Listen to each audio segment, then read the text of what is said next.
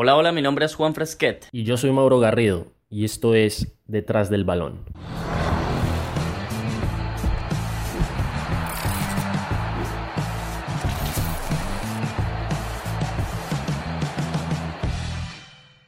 Queremos darle la grandísima y grata bienvenida a nuestro programa Detrás del Balón.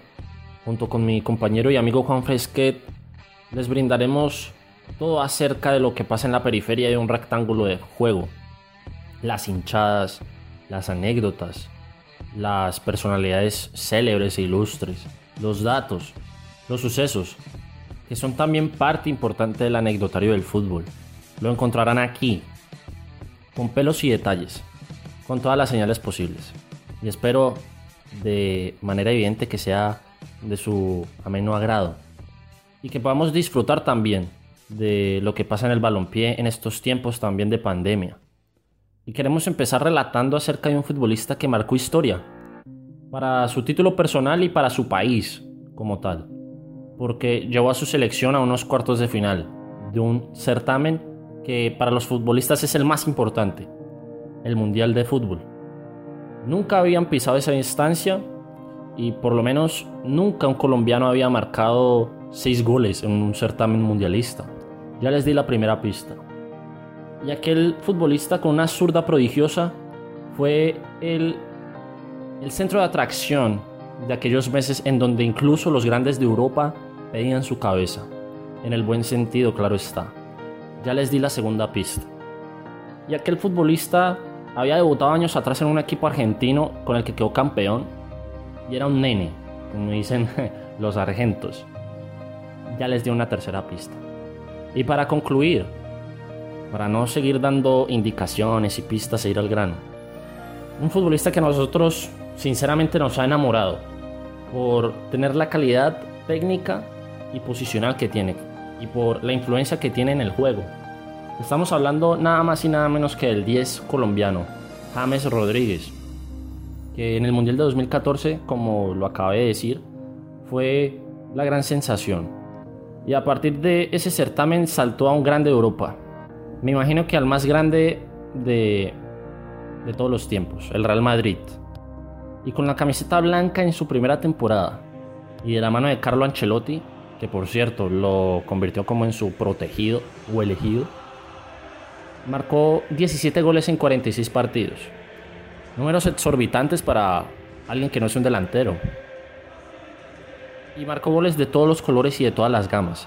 De tiro libre, de larga distancia, de media distancia, de media volea. Me acuerdo particularmente de ese gol que le marca al Granada. A pase de tacón de Benzema. Y el 10, sin dejarla caer, la clavó en un ángulo. Bello, muy bello para los españoles y para el mundo del fútbol.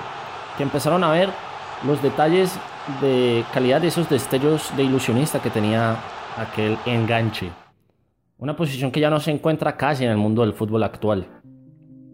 Y a pesar de no haber ganado títulos en su primera temporada vestido de merengue, seguía siendo protagonista y ocupaba alguna de las portadas de los medios más importantes en España. Con la despedida de Carleto Ancelotti cambiaron demasiadas cosas. Hubo un disgusto grandísimo. Llegó un técnico nuevo llamado Rafael Benítez que había tenido un cartel importante con el Liverpool, con el Inter, con el Chelsea. Y automáticamente cambiaron los automatismos, el posicionamiento, las formaciones, la idea de juego como tal había cambiado. Y tal idea de juego no era de total convencimiento ni para los futbolistas del Real Madrid ni para James como tal. E incluso la afición se vio molesta con el despido de Ancelotti. Y en ese feeling no se encontró eh, la semilla que sembrará el buen vivir entre el colombiano y el técnico español. Tanto así que James terminó relegado en la banca los primeros meses de competición. Indirectamente o directamente no se sabe hasta el sol de hoy. De pronto Rafael Benítez se clavó el cuchillo solo, dejando a figuras en el banco. Después de una derrota 4-0 en el mismo Santiago Bernabéu frente al Fútbol Club Barcelona, y en enero, después de haber empatado a 2 con el Valencia en Mestalla, Rafael Benítez es despedido del Real Madrid por la puerta de atrás, sin haber chistado una sola palabra. Y llegó Zinedine Zidane, que no tenía ningún cartel de técnico en primer equipo, que se había limitado a dirigir el Real Madrid Castilla, entró con una visión distinta de cómo debía jugar este equipo y se encontró con una gama de futbolistas que eran los mejores en su posición. Cristiano Ronaldo, Bale, Benzema, Casemiro, Modric, Tony Kroos e incluso James Rodríguez. Y al principio con James empezó a darle protagonismo, empezó a darle otra vez rienda suelta a su fútbol, pero en los partidos realmente importantes, donde se mide la calidad y la jerarquía de los futbolistas, Zidane nunca lo tuvo en cuenta. Empezó a existir ese run run en los medios de comunicación de que Zidane y James no se la llevaban muy bien, de que el francés no estaba convencido de lo que veían los entrenamientos. Tanto así que en su primer clásico como técnico blanco, James Rodríguez no es ni convocado contra el Fútbol Club Barcelona. Y los hechos le dieron la razón a Zidane en una u otra manera. Victoria 1-2 del equipo vestido de blanco. Y James Rodríguez, a pesar de todo eso, siguió respondiendo en su selección nacional. Viajó a la Copa América Centenario celebrada en Estados Unidos. Lleva a Colombia hasta las semifinales, en donde cae contra Chile 2 a 0.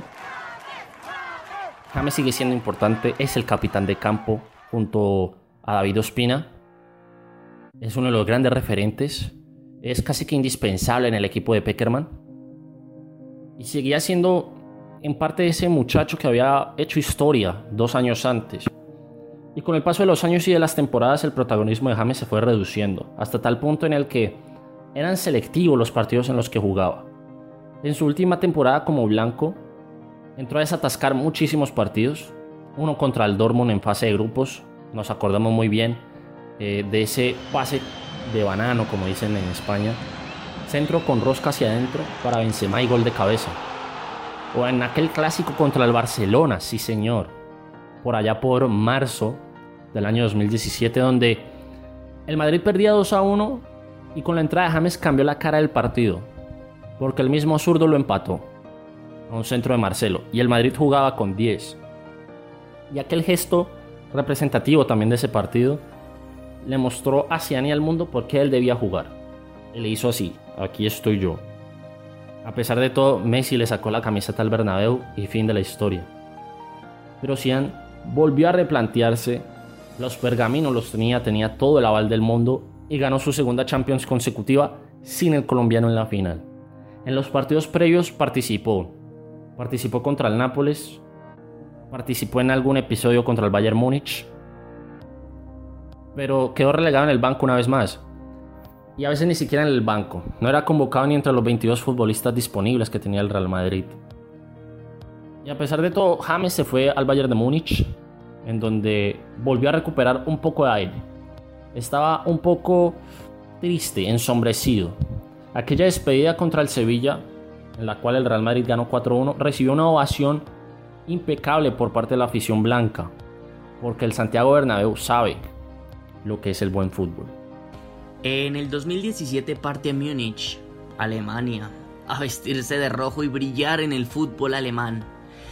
Pero también se separa de Daniela, su ex esposa, y con ello vinieron muchos problemas a flote.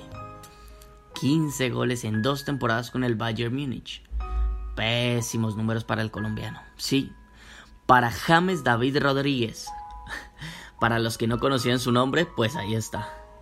Pero representando a su país sigue brillando. Viajó a Rusia en el 2018 con Colombia a demostrar su talento nuevamente, a decir por qué. Él había sido el goleador y una de las figuras del Mundial pasado. Y además, como lo mencionaba Mauro, ganador al premio Puskas al mejor gol del año.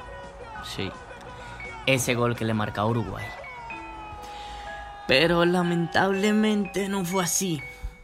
Varias lesiones y molestias le impidieron sumar minutos con su selección. Y el protagonista de la película fue otro.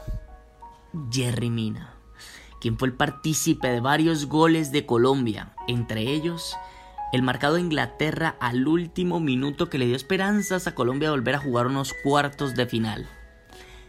Ya todos sabemos qué sucedió en la tanda de penales. Pero, ¿y James? El Bayern Múnich decidió regresarlo al Real Madrid. Y el Madrid, después de una temporada pésima con tres entrenadores distintos, Lopetegui, Solari, nuevamente se volvió a ver la cara con el francés Zinedine Zidane. Pero ahora su nivel no era tan bueno como el de temporadas pasadas. Y sus minutos volvieron a ser pocos. La lesión de Marco Asensio y la poca continuidad de Gareth Bale hacían al colombiano como el principal protagonista para jugar los 90 minutos con el conjunto blanco. Pero Zidane prefirió dos jóvenes brasileños, Vinicius y Rodrigo. Y los rumores seguían rondando. La relación entre James y Zidane no era tan buena, o al menos eso decía la prensa. Lo único que nosotros podemos decir es que Zidane ha intentado hablar con James, y su última conversación daba una esperanza para el colombiano. Concéntrate, eres uno de los mejores futbolistas que he visto, pero demuéstralo, dijo Zidane. Y es cierto que los problemas de su vida privada han evitado que James dé su 100%, pero es un zurdito con tantas habilidades que es cuestión de tiempo para que vuelva a brillar, para que vuelva a la cima donde lo puso el Mundial de 2014.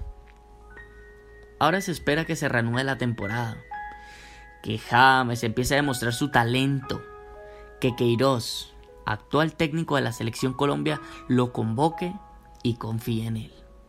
Y claro, que Zidane entienda que con minutos y confianza James puede ser determinante para el Real Madrid, porque lo fue, porque cuando jugaba para el Bayern Múnich y le marcó un gol al Real en el Santiago Bernabéu, le pidió disculpas a su hinchada, porque James sí, James Rodríguez tiene el corazón blanco, tiene la sangre de un madridista.